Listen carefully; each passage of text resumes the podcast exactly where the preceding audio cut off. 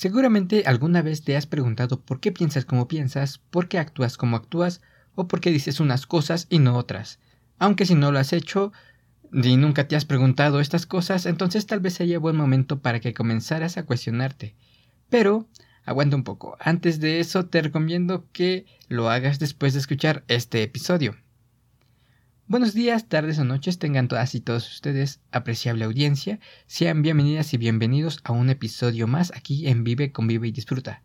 En el episodio de hoy vamos a proponer una reflexión acerca de si se nace o se hace. ¿Nacemos siendo violentos o es con el paso del tiempo que nos volvemos un cúmulo de personas violentas que van por la vida agrediéndose las unas a las otras como si no hubiera mañana? Y este tema me hace necesario comenzar retomando a los ius naturalistas, que a grandes rasgos son autores que parten desde una concepción de la naturaleza humana. En este sentido, hay que recordar a Thomas Hobbes, uno de los principales ius naturalistas, y que es muy conocido popularmente por aquella frase que dice que el hombre es el lobo del hombre. Una frase que con tan solo escucharla nos podemos dar cuenta de que dentro de ella viene una carga violenta, la escuchamos y reconocemos en esta una fuerza hostil. Pero, ¿por qué Hobbes decide llegar a plantear que el hombre es el hombre del hombre? Bueno, esto es así ya que de acuerdo con su pensamiento, el ser humano es malo por naturaleza y en un estado en donde no hay gobierno, lo que llamó estado de naturaleza, estaríamos en una lucha constante de todos contra todos, donde la victoria siempre la obtendría aquella persona que tiene más poder y vamos a quedarnos hasta aquí en lo que toca a nuestro tema, porque ya después son cosas un poco más alejadas que por ahora no nos son necesarias. Por el contrario, a manera de contraste cabe recordar a John Locke, otro gran exponente del naturalismo y además considerado como el padre del liberalismo clásico. John Locke, a diferencia de Hobbes, consideraba que el ser humano es bueno por naturaleza y que en el estado de naturaleza se vive en condiciones de libertad e igualdad, en donde una premisa base va a ser el evitar la autodestrucción de uno mismo. Por ahora, insisto, no nos vamos a adentrar más en cada uno de estos autores y destaquemos lo siguiente. Desde esta perspectiva naturalista que buscaba fundar una noción de la naturaleza humana, podemos observar que no hay un común acuerdo. El ser humano es bueno por naturaleza, pero también es malo por naturaleza. Entonces, ¿cuál sería la postura correcta? Porque además si nos ponemos a pensar en que existe una naturaleza humana sobre el bien y el mal, entonces necesariamente también entraríamos a un campo en donde habría que cuestionarnos qué consideramos que es el bien y qué es lo que consideramos que es el mal, y por qué lo consideramos así y no de otra forma. Así, creo que todas y todos estamos de alguna forma familiarizados con Dragon Ball, y si no lo estás, tampoco te preocupes, únicamente quiero tomarlo como ejemplo para lo siguiente. Goku y Vegeta son parte de una raza extraterrestre llamada Saiyajin, y la historia de esta raza es una historia de violencia, pues se dedicaban a conquistar planetas para venderlos.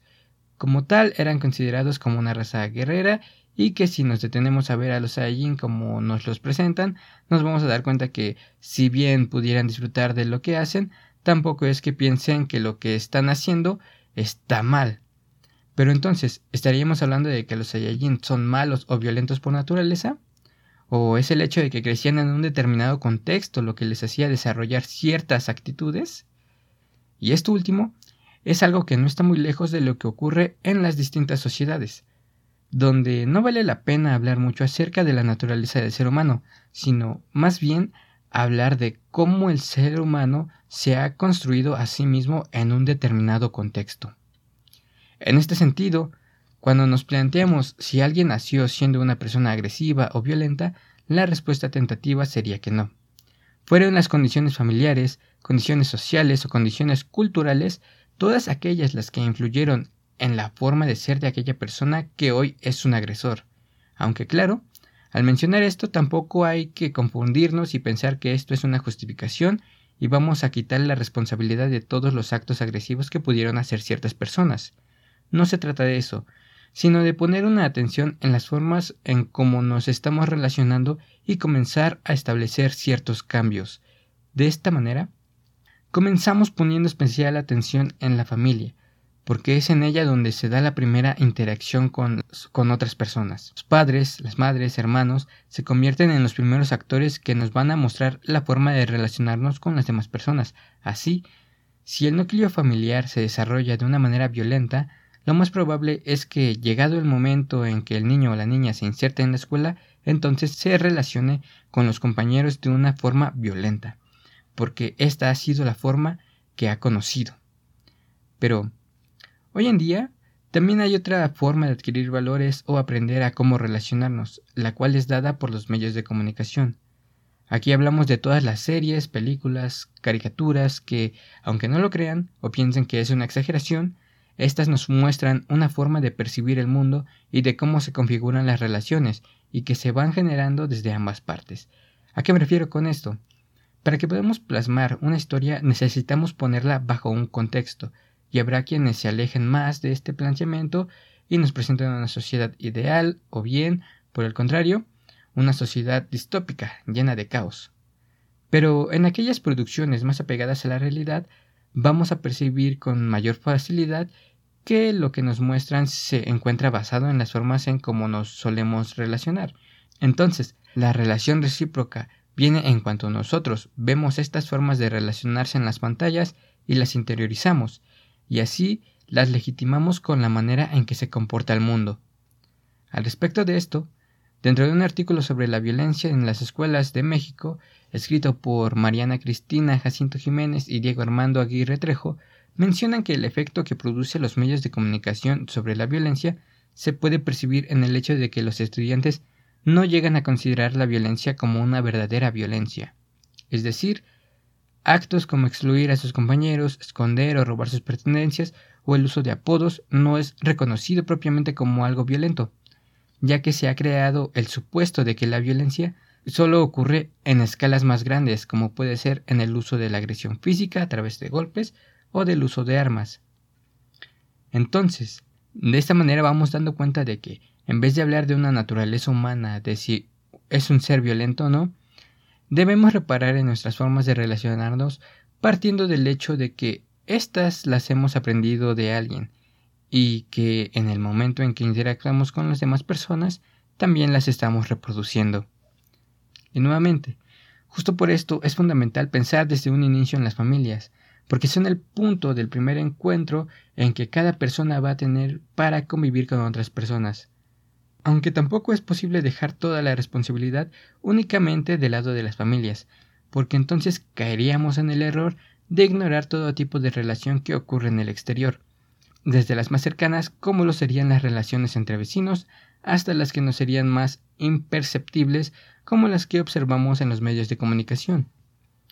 Por eso, partiendo de que reconocemos todos estos puntos de interacción, es que la escuela se vuelve un punto importante y por lo cual muchos autores incluso la consideran como una microsociedad.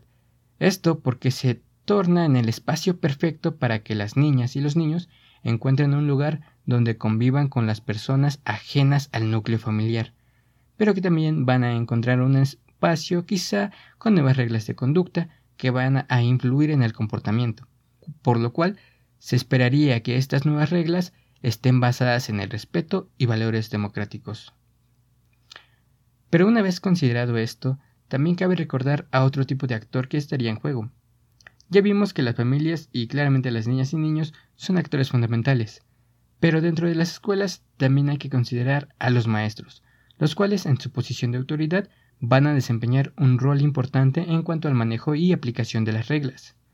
En este sentido, podemos considerar principalmente dos posturas que pueden adoptar los maestros al interior de las aulas, siendo éstas de una manera democrática o bien de una manera autoritaria. Cuando nos referimos a una forma democrática, entendemos que existe una manera justa e igualitaria de aplicar las reglas, mientras que en una forma autoritaria se dan los favoritismos, y entonces, llegado el caso de que un alumno incumpla con una regla, el maestro puede ser indiferente a esa acción si el alumno en cuestión es de sus preferidos.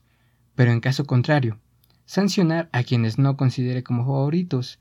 Incluso se podría presentar la situación en donde claramente le asigne la responsabilidad de algo a quien no cometió una infracción.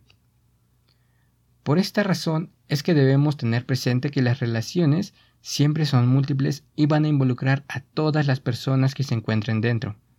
En este caso, dentro de la escuela hay que recalcar el hecho de considerar tanto alumnos como profesores y directivos como los principales agentes escolares en los cuales es posible trabajar nuevos modelos de convivencia, que no solamente van a quedar enmarcados dentro del ámbito escolar, sino que también tengan la posibilidad de continuar en los diferentes espacios fuera de la escuela. Así que, por último, recuerden que la violencia no forma parte de la naturaleza humana, sino que esta es una práctica que aprendemos e interiorizamos hasta considerarla como algo normal, y solo entonces también aprendemos a vivir con ella. Pero justamente en esta capacidad de aprenderla también encontramos una respuesta ante ella, y encontramos que también tenemos la capacidad de aprender otras formas de relacionarnos. Muchas gracias por haber estado aquí en el episodio de hoy. Espero que puedan continuar una reflexión sobre lo que se habló. Nos vemos en el siguiente episodio aquí en Vive, convive y disfruta.